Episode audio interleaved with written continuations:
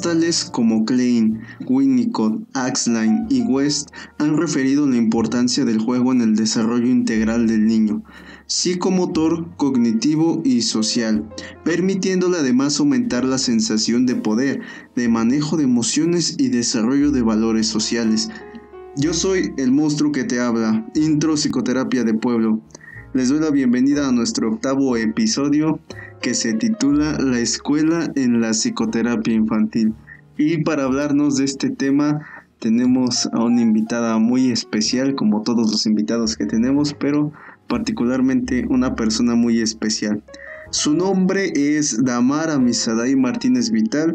Ella es psicóloga y psicoterapeuta infantil con corte psicoanalítico y además es maestra de nivel primaria, por lo cual es una persona que tiene la experiencia en ambos campos y que nos va a poder abordar este tema. Ya me conocen, Eduardo Olivares, psicólogo y psicoterapeuta en formación. ¿Cómo estás, Damar? Hola, muy bien, muy feliz de estar aquí con ustedes y bueno, compartiendo un poquito de mi experiencia. Te notas un poco nerviosa. Sí, un poco. ¿Ya habías hecho esto antes, no, No, no, no, nunca. Ah, ok, bueno, no te preocupes, muchos de nuestros invitados jamás han hecho esto, así que eso nos permite que hagamos esto más dinámico. Como ya te habrás dado cuenta, en los anteriores programas hemos estado abordando temas referentes a la psicoterapia de acuerdo a ciertas dinámicas de trabajo, ¿no? Tú como psicoterapeuta infantil, que entiendo que tienes mucha preparación en eso, y bueno, con la experiencia de cuatro años, si no mal recuerdo, como maestra, ¿no? Sí, así es. Bueno, ahorita sería mi quinto año en este camino. La verdad no ha sido un camino muy fácil, puesto que pues no es lo que esperaba, ¿no? Yo esperaba otra cosa totalmente diferente. Los caminos de la vida no son como pensábamos. Así es, no, nada que ver. Bueno, pero eso te sigue formando para desempeñar de algún modo ambos roles. Sí, fíjate que de alguna manera se complementan, sin embargo, son totalmente diferentes. ¿Por qué? Porque en la escuela tenemos como que esa labor de educar y demás, ¿no? O sea, como que temas, contenidos que realmente son esenciales que aprendan los niños. Y en la psicoterapia infantil no realizamos ese tipo de mm. labor. O sea... Sí, ya lo hablábamos con una invitada que, que estuvo con nosotros, Silvia, en psicoterapia infantil también. Eh, era como tal, ¿no? Nada más la parte infantil. Y nos abordaba ella que dentro de la terapia infantil pues no se daban, no se enseñaba aquí en este rol tú sí que eres ya directamente maestra. Imagino que la enseñanza, el estigma que se tiene, no estigma, un mito a lo mejor, un estereotipo de qué interesante que la maestra sea psicóloga y más que sea psicoterapeuta infantil, ¿no? Sí, a veces eres la sensación, ¿no? Porque eh, los padres de familia vienen y te dicen, ah, sé que tengo problemas con mi hijo, porque no me hace caso, qué debería hacer, o qué podría hacer, o qué me recomiendas hacer. Entonces realmente es como de, pues vaya a terapia, ¿no? Entonces es también esta parte donde ellos dicen, no, pero es que, o sea, usted es la profesional, usted debería darme el consejo de qué puedo hacer en esta situación. Y es de, no, realmente no es mi labor y no me correspondería en ese momento. Realmente no les digo eso, la verdad. Y sí trato como que de escucharlos, apoyarlos. Sin embargo, pues no doy una consulta como tal. Algo que ellos esperan y que sea de manera gratuita, ya que pagan un servicio dentro de la escuela y se esperaría que esa maestra desarrolle su ámbito profesional ahí como terapeuta, ¿no? Sí, realmente, pues te digo, eh, en mi caso en mi experiencia no se da esa situación porque a veces no, no les digo de lleno, hey, soy psicóloga, este, díganme sus problemas, ¿no? Sino que realmente es esta parte de soy la maestra, de, paso desapercibida de alguna manera y después los papás se enteran de que soy psicóloga, ¿no? Entonces ya es cuando viene esa parte de la confianza y pues de contarme las situaciones. Digo, la verdad es que agradezco también porque les genero esa confianza para abrirse y para, para escuchar las cosas que a lo mejor no nadie está dispuesto a escuchar, ¿no? Como que pérdidas o divorcios abandonos y cosas por el estilo. Entonces realmente esa es como que una parte muy reconfortante para mí porque digo, vaya, o sea, ¿qué habrán visto en mí como para que vengan y me cuenten esas situaciones? Mm, esto que acabas de decir es bien importante. Quise, quise hacer este tema, queridos escuchas, porque para cuando salga este episodio, que es, es lunes, eh, ahorita lo estamos grabando unos días previos, pero para cuando ustedes estén escuchando esto ya se dio el regreso a clases. Y qué mejor que diversas actividades que nos explicaran de esto. Yo estuve en este, tuve varios invitados, bueno, un par de invitados nada más, ¿no? otras actividades para que nos hablaran de la de la cuestión educativa infantil. Y bueno, tú te, tú te unes a platicarnos un poquito de esto y tomas algo que me llama mucho la atención. Cuando íbamos en la escuela, cuando nosotros íbamos en la primaria, porque tú eres maestra de primaria, ocurrían cosas en nuestra casa, ¿no? Como tú dices, eh, a lo mejor problemas económicos, alguna muerte, eh, no sé, demás situaciones sociales y que bueno, en ese momento somos niños y a lo mejor no lo entendemos, pero ahora que somos adultos y que tú, por ejemplo, que estás en ese rol de maestra, ahora ves que muchos de tus alumnos tienen esos problemas, pero no los puedes tratar como terapeuta o como psicóloga. A veces es complicado porque realmente a mí no me gusta y creo que en general no nos gusta ver a los niños sufrir, ¿no? A lo mejor esos procesos o esas situaciones que tú piensas, ay, es que está muy chiquito para que le pasen esas cosas, mm, ¿no? Y son cosas muy duras. Entonces realmente es donde te pones a pensar y te pones en esa postura empática y de escucha atenta. Y realmente pienso que el colegio también en el que yo trabajo se abre a esa, como que se abre esa posibilidad de escuchar a los alumnos más allá del contenido que tenemos que dar sino que también viene esta parte emocional y que pues prácticamente se hace mucho hincapié en explicarles, en acompañarlos y estar siempre atentas, ¿no? Aunque sea con un abrazo, un apapacho, unas palabras bonitas de no te preocupes, todo va a estar bien, tú échale ganas. O sea, a pesar de que realmente en psicoterapia pues no se hace eso. no, muy bien. este, pues aquí se tiene la posibilidad, ¿no? De abrazarlo. Bueno, ahorita por pandemia pues no se puede, ¿verdad? Pero de consolar y de escuchar a lo mejor te digo esas situaciones que nadie quiere escuchar, ni los adultos, ¿no? A veces vivimos como que nuestro día a día y pensamos, ah, no se dan cuenta, todo está bien, este... No, no entienden lo que está pasando. Así es, no pasa nada, este, todo se va a solucionar y él nunca se va a enterar, ¿no? Y realmente no, o sea, los niños sí se dan cuenta de esas situaciones y es lo que lo hace mucho más complicado para ellos porque no les explican y no se les toma en cuenta. Tengo entendido que, bueno, tú me has platicado en algunas ocasiones que muchos, muchas de estas emociones que se quedan como guardadas o que fueron eh, demeritadas o que fueron no tomadas en cuenta, estos pequeñitos ya dentro del aula, dentro del salón de clases, llegan a expresar con sus, con sus demás compañeritos y con la misma maestra de una manera muy proyectiva estas sensaciones, emociones, vivencias y demás cosas. Sí, realmente a veces sí te quedas como de qué está pasando, ¿no? Eh, me pasó en alguna ocasión con uno de mis pequeñitos que estaban pasando por una situación complicada debido a la pandemia. Y realmente pues me sorprendió la reacción de sus compañeros, ¿no? O sea, tú te esperas que en ese momento pues ellos ni siquiera se pregunten ese tipo de cosas o que lo entiendan, ¿no? Pero pues no, o sea, realmente ellos sí están al tanto de todo lo que sucede a su alrededor. Y esa ocasión me sorprendió mucho la reacción de los pequeñitos, porque fue como que, ah, si quieres llorar, pues llora, no te preocupes, nosotros estamos aquí contigo, te estamos acompañando. Entonces también es esa parte donde dices, wow, o sea, y te sorprendes y te llevas una gran lección, porque dices, ¿en qué momento pasó eso? Sí, sí, sí. y también viene la otra parte, ¿no? Donde pues a lo mejor tú estás dando un tema y salen cosas que no te esperas o que los papás se molestan, ¿no? Porque también son cosas de es que mi mamá hizo esto y entonces eh, mi papá se enojó con ella y empezaron a pelear y la mamá llega y es como que, pero es que ¿por qué le cuentas eso a la maestra? La maestra no tiene que escuchar esas cosas. Que para este momento los pequeñitos, eh, aunque conozcan la palabra psicóloga, no tienen ni la menor idea de qué hacen. En todo caso, en su mayoría, claro, a lo mejor hay unos pequeñitos que ya han asistido a terapia, pero no conocen ese rol tuyo, pero te cuentan, te involucran. Así es.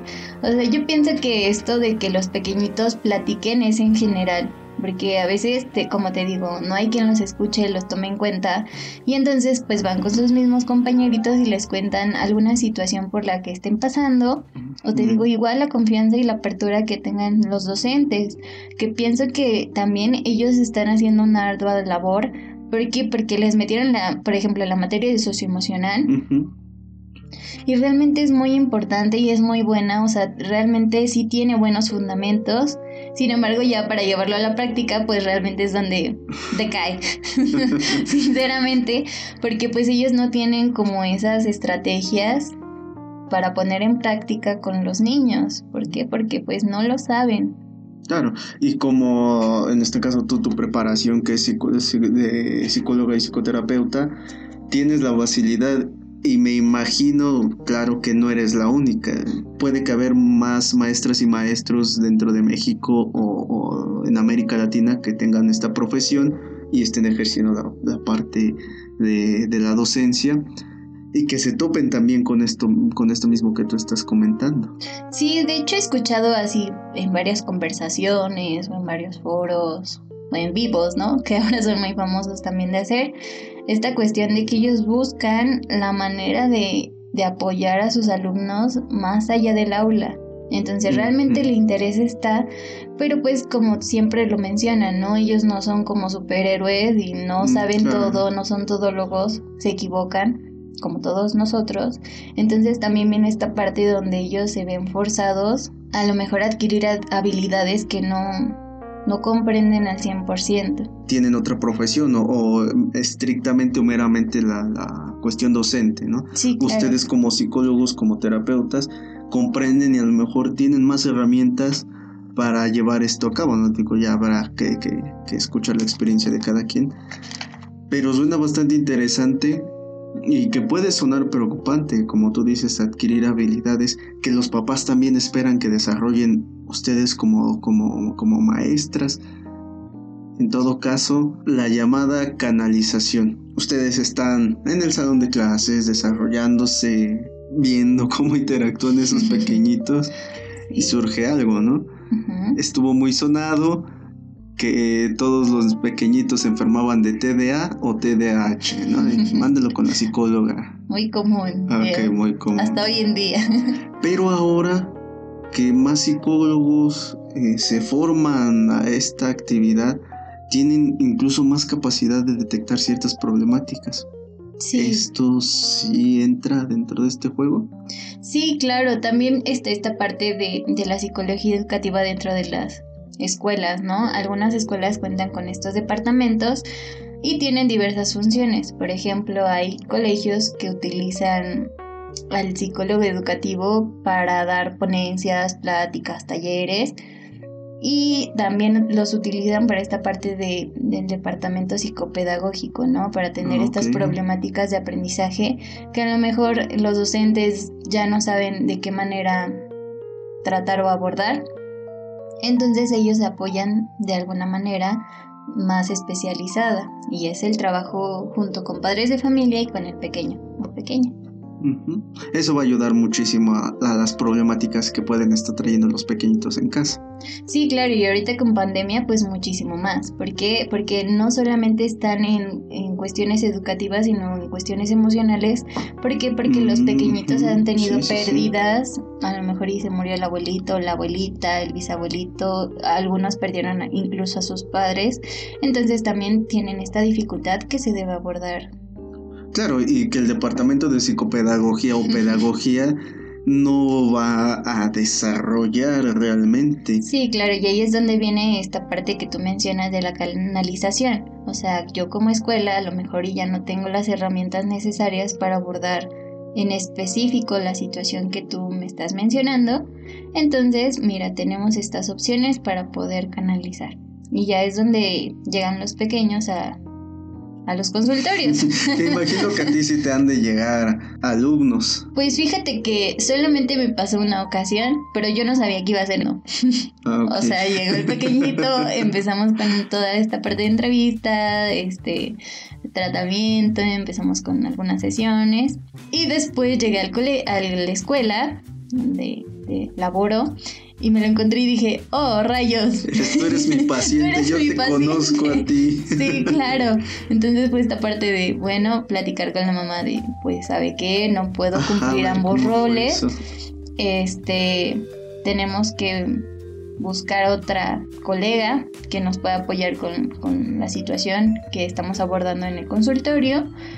Y la mamá lo tomó muy bien, ¿no? Fue como de, sí, está bien, entiendo la situación, entiendo que es su ética, y así se dieron las cosas. Nada más me ha pasado esa ocasión, porque de ahí en fuera ya no me ha vuelto a, suceder. Pero es, bastante común, si, si, no, si mal no recuerdo, antes de pandemia eh, a muchas instancias de gobierno y a, los consultorios psicológicos era lo que más llegaba. Los, los adolescentes problemáticos que los mandaban al psicólogo, en este caso los alumnos problemáticos que los mandaban al psicólogo, sino en todo caso a sus papás. Esto es una práctica común dentro del ámbito educativo. De hecho, sí, no en todos los colegios, sin embargo, sí hay este escuelas que piden esos apoyos donde, no sé, practicantes de psicología vayan de pláticas, charlas y también eh, pues asistan los papás a, a escuela para padres. donde llevan al especialista, les dan un tema de importancia y ellos donde dicen, ching, creo que tengo que ir a terapia, ¿no?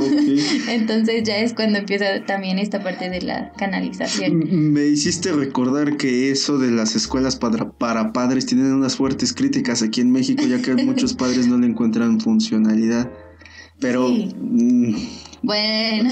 Digo... No sé si nos metamos a eso, si tú tienes algún comentario respecto a eso, adelante. Em, bueno, no hay mucho que decir. Em, realmente, pues hay algunos especialistas que sí van y con las mejores intenciones dan un buen tema y los papás lo dejan pasar como desapercibido. Pero también viene esta parte donde los papás se resisten. Se resisten a este mm, cambio. resistencia de, cambio, yo estoy bien, tú estás mal. de yo lo he hecho toda la vida, ¿no? Y esta crianza que viene arrastrando, este... O, perdóname que te interrumpa, o la frase más agresiva que he escuchado, tú no me vas a venir a enseñar cómo educar a mi hijo. Sí, o también esta parte de, de cómo me vas a enseñar tú si tú no tienes hijos. ¿Cómo tú puedes saber eso si no tienes familia, hijos? Y yo estoy aquí con él todos los días y tú nada más lo ves una hora a la semana. Ya dentro del consultorio. Puede ser dentro del consultorio, sí, porque en las clases realmente pues eso no se les dice, ¿verdad? Pero sí es esta parte donde veo la resistencia de los papás a un cambio, puesto que o me están tratando de decir algo que no soy un buen padre o una buena madre, o también es esta parte donde ellos dicen, pero es que yo estoy bien, no, no hay nada mal, de malo en cómo crió a mi hijo y este crianza tradicionalista, ¿no? De, no, pues es que con los chanclazos, con mm, los jalones de cabello, los pellizcos, pues va a aprender mi hijo y quien me va a decir que sentándome a platicar con él va a funcionar y va a ser totalmente diferente, ¿no? Entonces esa resistencia también puede ser por ambas partes. es, muy amplio este tema muy, muy bien está el camino para irnos por la psicología educativa, pero este programa no se enfoca a otras ramas más que a una parte clínica, un ámbito clínico. Lo que eh, me, me dejas abierto, me dejas pensando, ¿eso realmente influye la edad al momento de ser psicoterapeuta infantil? El hecho de no tener hijos, el hecho de a lo mejor no comprender a un padre o una madre. Realmente no, pero ellos vienen con esas creencias, ¿no? Y esos prejuicios de que un psicoterapeuta tiene que saber porque ya lo vivió. Ya pasó por eso, entonces me va a entender. Y realmente no, o sea, es esta parte donde, en mi, caso, realmente les explico, no sé, algunas herramientas, algunas estrategias que pueden seguir o realmente escucharlos. O sea, sentarse y platicar con ellos y más que nada jugar, ¿no? De juega con tu hijo, experimenta con tu hijo, conoce a tu hijo. porque realmente ni los conocen. Entonces los papás vienen con esta pregunta, ¿no? De cómo sentarme, platicar o jugar con mi hijo va a funcionar o de qué me va a servir. Viene como esa parte de, eso no funciona, eso no sirve. Entonces cuando ya lo llevan a la práctica y vienen al consultorio, por ejemplo, es como de, rayos, hay cosas que no sabía de mi hijo que estoy aprendiendo. Hay cosas que no sabía o no conocía y tiene habilidades que a lo mejor yo dejaba pasar desapercibido o minimizaba, pero que ahora me doy cuenta. Y con los papás de familia pasa lo mismo, ¿no? En las escuelas de no se ve que era bueno para matemáticas. O sea, es pésimo para español, pero es buenísimo para matemáticas. Entonces ahí es donde ellos también se sorprenden de saber qué habilidades tienen los niños. Y viene esta cuestión que les decimos, ¿en serio necesitas un niño de 10? Y no, o sea, eso no es lo que se requiere o se necesita, sino que conozca qué es lo que a él le gusta o más le llama la atención. Que no va a ser bueno en todas las áreas. O sea, sí, es buenísimo para matemáticas, español es pésimo.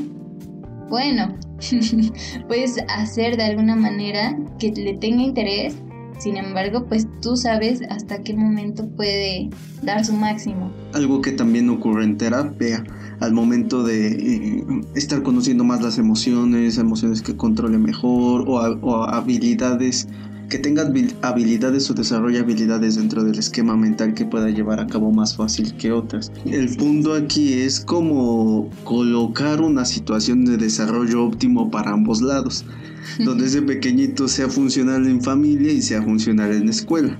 Sí, claro, porque obviamente al momento en el que vienen con una situación, un problema, una problemática, los papás piensan que solamente es en casa o que nada más es en la escuela, pero no, se extiende más allá de por qué se extiende con su maestra, cómo se lleva con ella, cómo se relaciona con sus compañeros, en, no sé, cuestión de indicaciones, juegos que hace, eh, y todo eso influye. Oye, abres muy bien la puerta al tema de la interacción. Ya dentro de este, dentro de generar ese desarrollo óptimo de los pequeñitos, porque suena bastante curioso cómo los papás nunca se involucran, siempre es el pequeño, ¿no? El del problema. Sí. Como si fuera un adulto. Me gusta eso que dijiste porque siempre esperamos que los niños se comporten como adultos, no como niños. Sí, creo que para nosotros también es más fácil, ¿no? ¿Por qué? Porque realmente es esta parte donde tú ves a un niño sentadito, calladito, bonito, que obedece, que hace lo que le dice y está bien. O sea, es el niño perfecto, ¿no? Todos los papás quisieron un niño así. Sin en cambio, ves a un niño inquieto que juega. Un niño siendo niño. Exactamente. Que le gusta, no sé, cierto tipo de caricaturas. Hace voces. Eh, le gusta que lo abracen, expresa sus emociones y es de, no, es que ese niño está mal. Ese es el niño malo. Ah, que nadie quiere, ¿no? Porque es inquieto. y que todo esto puede verse reflejado a lo mejor en un bullying ya dentro de clases, en, un, en una cuestión de aislamiento. Sí, claro. ¿Por qué? Porque viene esta parte también de las etiquetas, donde ya tiene la etiqueta de que el niño no sabe, es burro, es inteligente, es brillante, es flojo. Entonces, todas estas cosas que hacemos o que etiquetamos los adultos de es ordenado, es limpio, es cochino, etcétera, vienen arrastrando al niño. ¿Por qué? Porque el niño empieza a sentirse inseguro siendo él. O sea, empieza a cambiar cosas que a lo mejor ya a él le gustan o se siente cómodo siendo así y las cambia porque pues, los adultos le dicen que así tiene que ser. Ay, seguimos, seguimos con este tema, ¿te parece si vamos a, a nuestro primer corte y continuamos con, con el tema? Sí, claro. Sí, excelente. Amigos, regresamos en unos minutitos más, en nuestro pequeño break.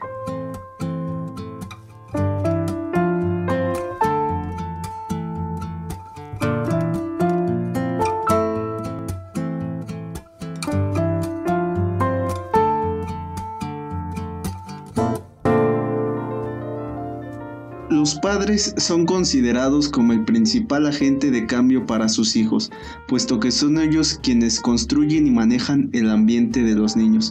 Su participación dentro de la terapia genera un aprendizaje de cómo comunicarse y relacionarse constructivamente con su hijo. Estamos de vuelta aquí en el podcast después de nuestros, nuestra pequeña pausa con la psicóloga y psicoterapeuta infantil Damara Misadaí.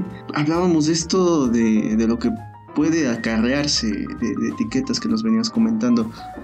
Algo que no me atrevería a dar un porcentaje ni tampoco una certeza, pero por lo menos algo que se espera de cada de toda persona que llega a la terapia, esperar recibir una etiqueta.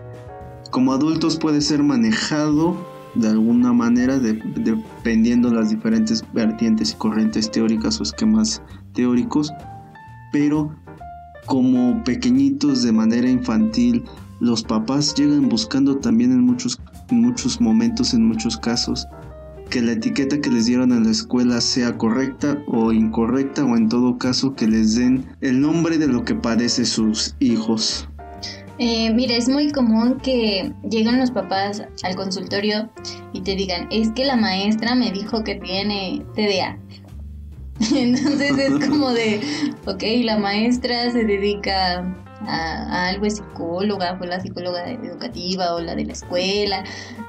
No, la maestra. Y es como de, ah, bueno, entonces mi hijo tiene TDA, tiene dislexia, tiene este no sé, discalculia, mil cosas. Últimamente he escuchado que hasta bipolaridad. Sí, o tiene ansiedad, tiene depresión.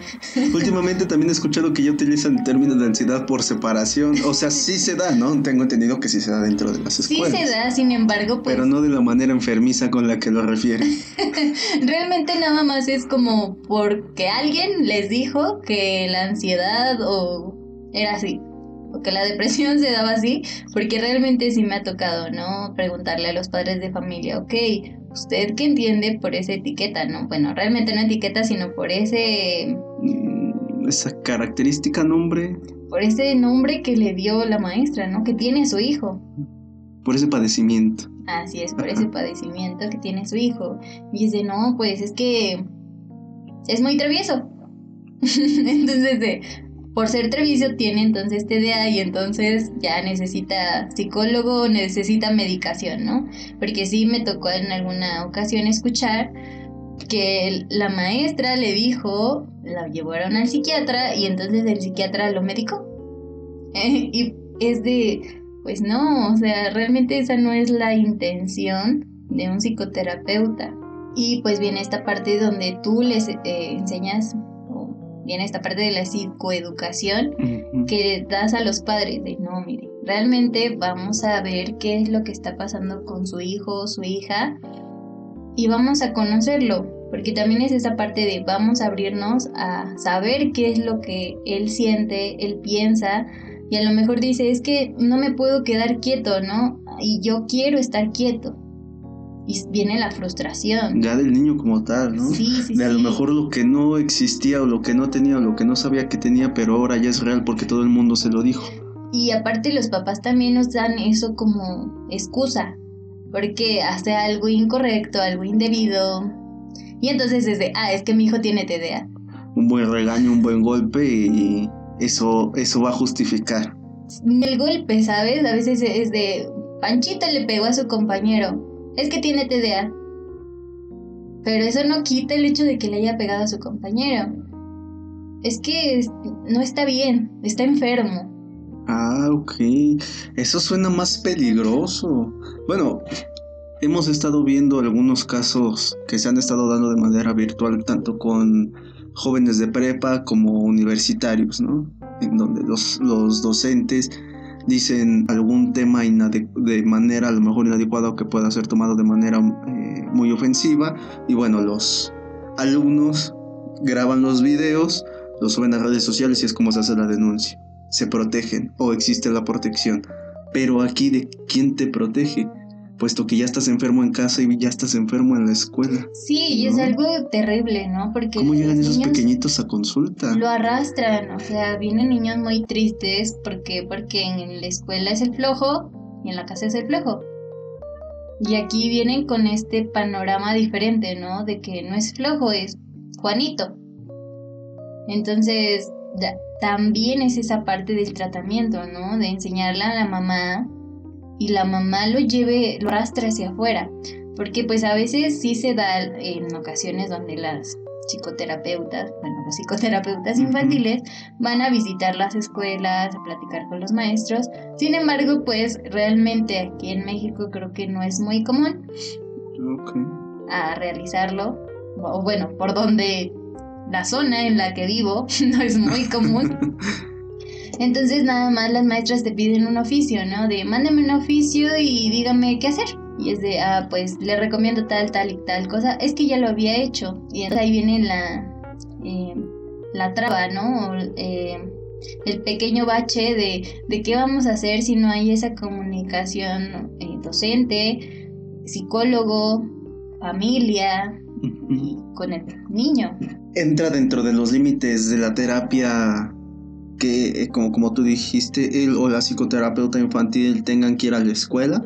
En ocasiones se da, o sea, sí se puede. Realmente eh, tú le dices a la madre de familia que vas a asistir un día al colegio, al niño también se lo informas, este, y ya es donde se hace la, se genera la cita, ¿no? Pero te digo, por lo general aquí de la zona donde yo vivo, se da esa cuestión, ¿no? De mándeme un documento y ya.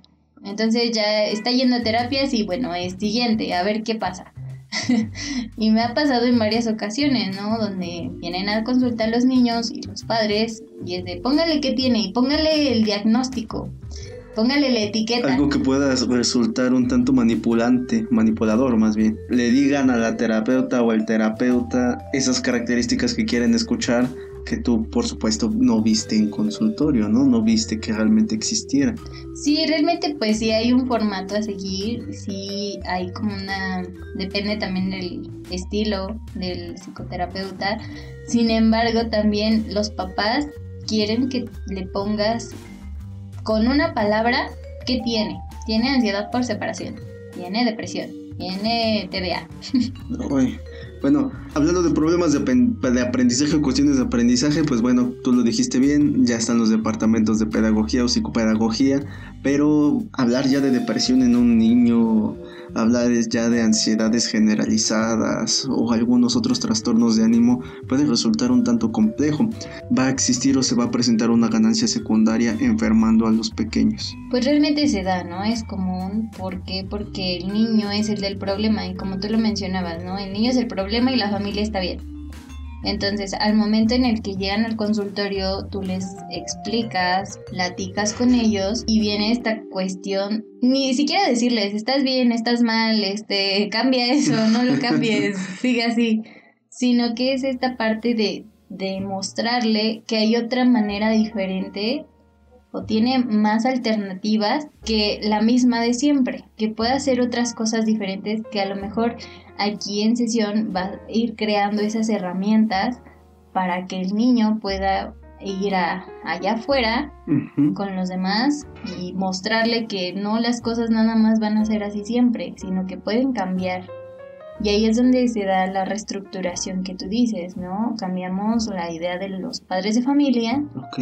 Y ahí es donde se da el cambio, el verdadero cambio, ¿no? Que ellos lo hagan y lo arrastren hacia los niños que es algo que ya lo mencionaba en el, en el capítulo de psicoterapia infantil, que en lo personal es una gran felicitación, incluso te lo he remarcado a ti en muchas ocasiones. Algo que me impresiona muchísimo de cómo se realiza a partir del juego, que generalmente era lo que se hace, ¿no? Ya dentro de terapia, independientemente cómo vengan o de dónde vengan, ya dentro del consultorio es el juego.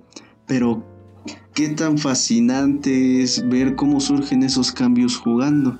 Algo que no sucede con los adultos. Sí, claro, y también... Bueno, los también, ¿no? Quien se atreva a jugar adelante es bienvenido. no, no, cerramos, no nos cerramos a las posibilidades. De hecho, ¿qué crees? Si hay psicoterapia de juego con adolescentes y adultos. Ay, qué hermoso de estar eso. sí lo hay, sí lo existe. Fíjate que no he pues visto cursos de eso o, diplomados Te digo, sí, pero no, es muy común. ¿Europa tal vez? Puede ser. De hecho, en, en sesión a veces pones a los papás a jugar con los niños. Es esta parte donde ellos también aprendan a jugar, porque pues no sabemos jugar. no sabemos jugar. A ver, ¿cómo está eso? ¿Cómo, ¿Cómo jugamos y cómo sería una persona que no sabe jugar hablando de adultez? O de infantil, no sé cómo Sí, claro, ambos no sabemos jugar, ¿no? Tanto niños como adultos. ¿Cómo es una persona que sabe jugar? Pues es esta persona que se deja llevar a través del juego, que puede improvisar a lo mejor, o depende igual mucho del juego. ¿Por qué? Porque tenemos diferentes tipos de juego. No nada más es el libre, que siempre se hace o se cree que se hace. De, tomo un este muñequito, y yo tomo otro muñequito y o como el que siempre sacan en la tele, ¿no? De yo tengo un títere, platícale al títere todos tus problemas. Sí, sí, es el que más sale en, las, en los programas de series televisivas de, de Estados Unidos, ¿no? Que siempre son como los títeres o las pelotas, unos tatamis a lo mejor que por ahí se ven en las tomas y ahí quedó, ¿no? Pero realmente no, o sea, Eso no es así. La cosa puede ser así, pero no del todo. O sea, ah, está como transversado, ¿no?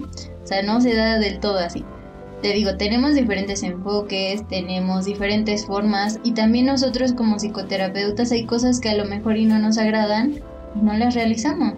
No nos sentimos mm. cómodos con ello, no nos forzamos nosotros tampoco a realizar algo que a lo mejor no nos guste. Y viene esta parte donde tú también tienes las herramientas y vas a jugar con esas herramientas que tú tienes. El niño a lo mejor y no, no sabe cómo hacer voces o, no sabe que tiene el juguete y entonces, o cómo se juega, ¿no? Más allá de, no sé, un juego de, instrucciones. Te digo, hay diferentes tipos de juegos donde está libre, está también el de eh, los estructurados que son los de, no sé, juegos de mesa.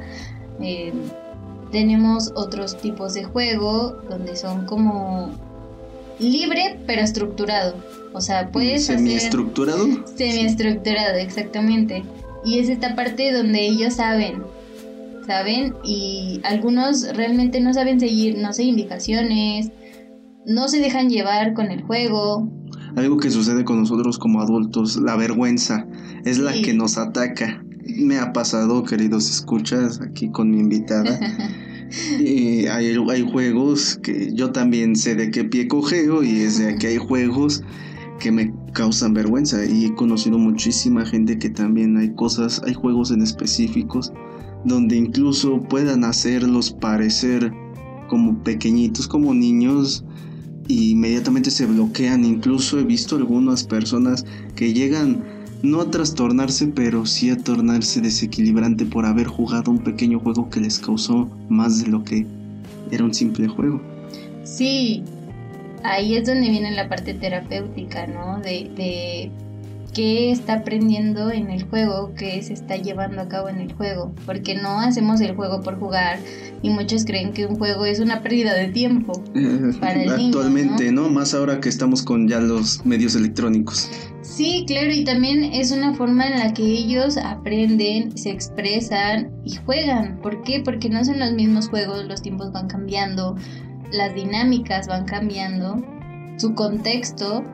Entonces es importante abrirnos también a esas nuevas posibilidades, ¿no? Y enseñarles a jugar a lo mejor y los juegos que nosotros hacíamos. A lo mejor y realmente es lo que a veces necesitan, ¿no? Que jueguen con ellos, ese tiempo con ellos y no decir, ah, es que este, se la pasan en la laptop, se la pasan en la tablet, en el celular y ya. Y quién sabe qué haga. Exactamente, sino también es involucrarnos, ¿no? De, ah, le gusta este juego porque, no sé, corre. Ah, pues a la otra lo llevo yo a correr.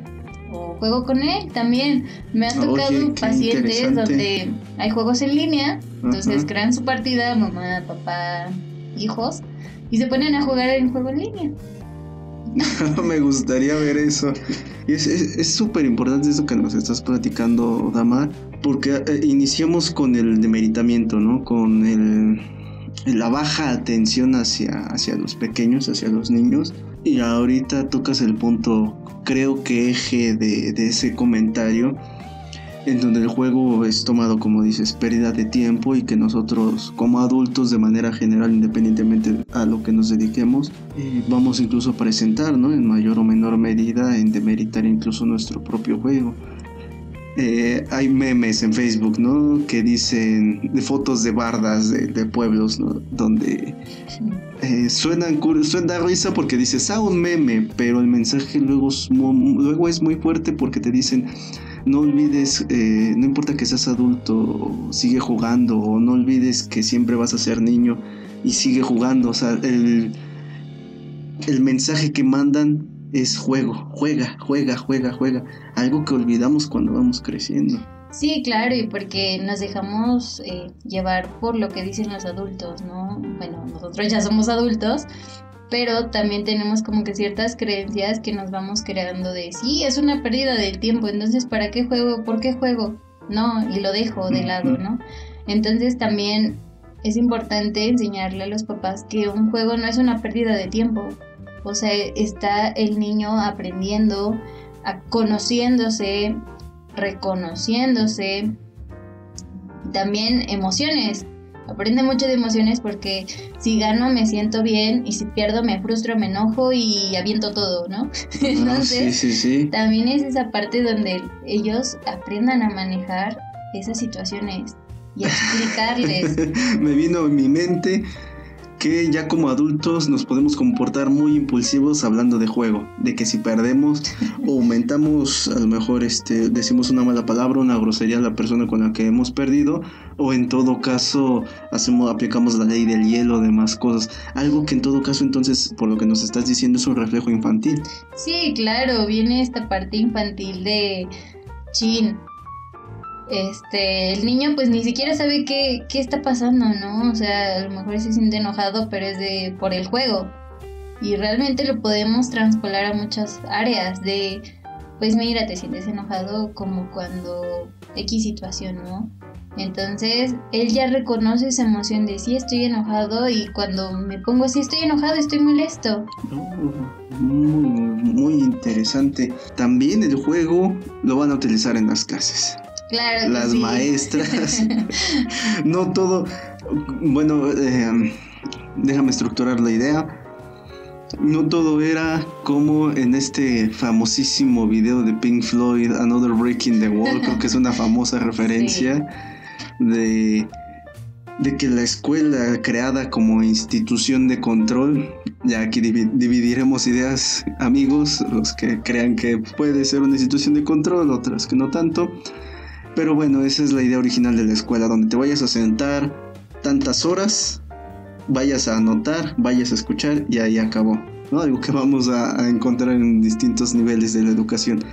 Pero el juego se incluye también aquí actualmente, ¿no? Dentro de las clases, de que los niños no solo vayan a aprender, sino que vayan a, jugar de algún modo con sus compañeros, a aprender a socializar algo que si no mal recuerdo ya se veía con Vygotsky o Bandura en la zona de desarrollo proximal y en la interacción social. Sí, de hecho sí se utiliza muchísimo el juego en las clases. Ayer de hecho escuchaba una conferencia que hablaba de ese, de ese tema, ¿no? Que a nosotros nos enseñaron a memorizar o sea, ni siquiera era como. Para responder tu examen.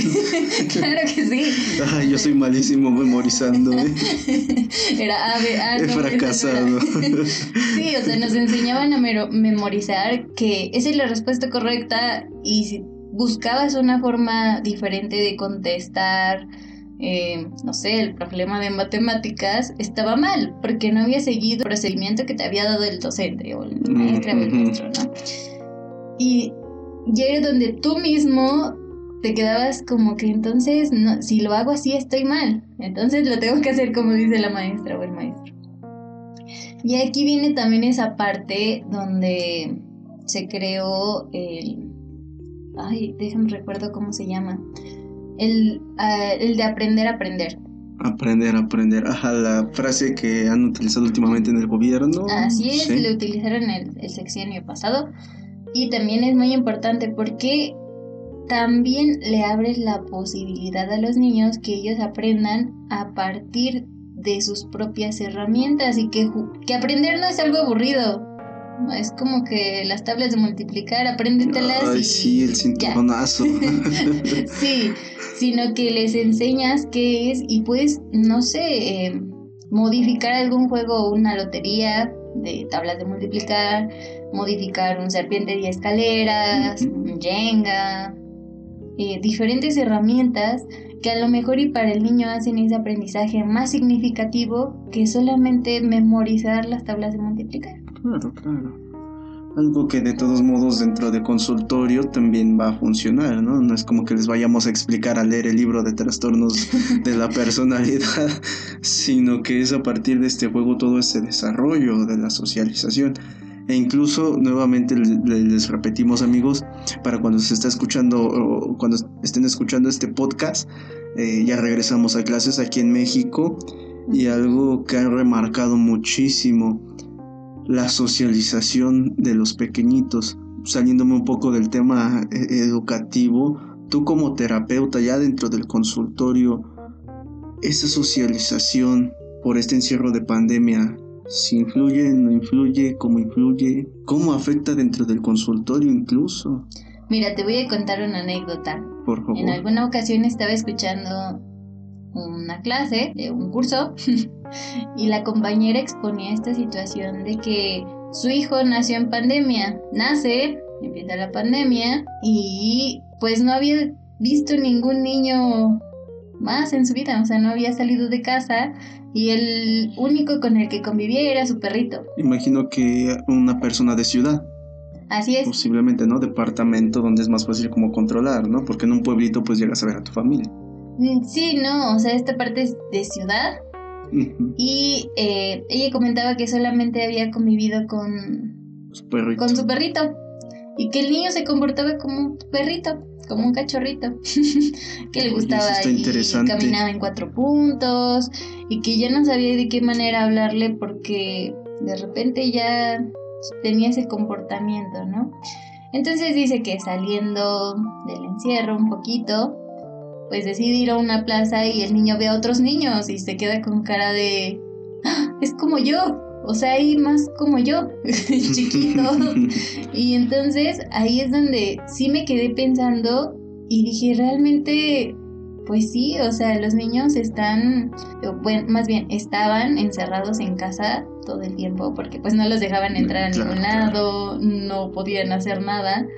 Estaban encerraditos en casa, muchos de ellos. Y a lo mejor eh, algunos tenían la manera de contactarse con sus compañeritos de clase o sus amiguitos en videollamadas. Sí, sí, sí. Y otros no, o sea, siendo, no sé, hijos únicos o hijos menores, pues se quedaron solos. Y también es, eso fue un cambio muy radical para ellos. ¿Por qué? Porque no sabían qué estaba pasando. O sea, los niños de la noche a la mañana no tienen escuela, este, se quedan en su casa. No vamos a salir al parque, no vamos a salir al cine, nos vamos a quedar aquí, ¿por qué? ¿Quién sabe? Así es, algunos sí les explicaban, ¿no? Por, la situación de pandemia y... Hay que incluso puede ser una cuestión más comprensiva, ¿no? Eh, llegué a escuchar papás que sí explicaban a los pequeñitos, pero con un tono preocupante, escabroso, y eso va a generar ansiedad. Ahora sí nos vamos a ir a cuestiones ya emocionales, ¿no? Ya ansiedad de, pues es que si salgo, sí me voy a, morir incluso. O sea, sí, les daba muchísimo miedo, ¿no? A mí me pasó, me enfermé, no de COVID, de otras cosas. ¿A, ti? Sí, yo, ah, me enfermé.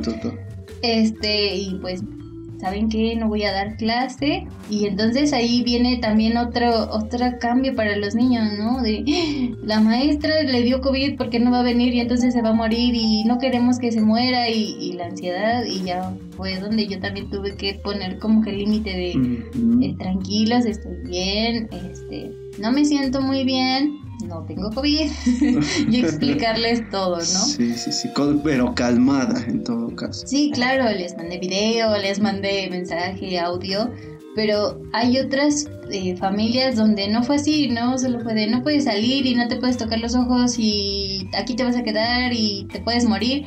Y entonces viene esa ansiedad de, híjole, ¿qué hacemos? No? Hasta incluso algo castigador, ¿no? ¿Qué hice mal? porque ahora ya no puedo hacer esas cosas? Sí, y, no entienden, ¿no? Y también a los adolescentes, donde están en el proceso de los amigos y vengan, vamos para aquí, para allá, pues se les acabó. Claro, porque se tenían que quedar en su casa, guardaditos, con sus papás todo el tiempo. Entonces también, eh, pues esa autonomía se ve mermada. Así es. Claro, claro. Realmente ahorita en el regreso a clases pienso que, pues sí se van a ver situaciones complicadas con los niños. ¿Por qué? Porque estuvieron mucho tiempo solos y en sus casas hay algunos niños que afortunadamente sus papás pues los tienen bien y otros que desafortunadamente viven situaciones de violencia que pues van a venir arrastrando también. Complicadísimo. Sí, muy, muy complicado. Bueno, en verdad no me quisiera... Este tema da para mucho más y creo que ustedes amigos allá en casa o en el trabajo o donde estén, espero que ya no en el trabajo porque son más de las nueve de la noche, entonces para cuando estén escuchando este podcast por supuesto, y sí, sí, sí nos deja para seguir dándole, dándole, dándole cada vez un poco más una información. Sin embargo, esto que nos dices, Damar, eh, como, como psicoterapeuta, como, como maestra de nivel primaria, es algo que tú también vas a enfrentarte ahorita junto con los demás docentes, siendo del ámbito psicológico o no psicológico, eh, van a vivir, van a experimentar cargas eh, eh, administrativas, emocionales, Ya lo, ya lo platicaba yo ayer en un programa de radio, es lo que en lo personal a mí me preocupa, más la parte docente, porque tiende a demeritarse tan muchísimo, pero bueno, igual lo podemos manejar en otro episodio. Así que te agradezco que nos hayas regalado un poquito de tu tiempo para grabar este podcast que sale este el lunes. Entonces estaremos compartiendo eh, un poquito, un poquito de, esta información en la, en la revista, eh, un pequeño artículo para que vayan complementando esta información, eh, queridos escuchas. Así que no me queda más que, que agradecerles. nos estaremos viendo en el siguiente episodio con más invitados y Damar, muchas gracias. No, pues te agradezco a ti mucho por la confianza y por, por invitarme, ¿no? A hablar de este tema. que la verdad, sí, en mi experiencia ha sido muy, muy complicado, la verdad. Entonces, realmente hablar de este tema me hizo sentir muy tranquila y muy contenta de, de todo lo que he hecho hasta ahora, ¿no? Claro, claro. Bueno, pues me motivas muchísimo a que demos la segunda parte de este como en un mes, a ver cómo surge este regreso a clases y que tengamos este mismo tema, pero nuestra segunda parte. ¿Te parece? ¿Aceptarías la invitación abiertamente con nuestro público? Claro que sí, con mucho gusto y adelante. Excelente. Yo soy el monstruo que te habla, intro psicoterapia de pueblo. Nos vemos a la próxima.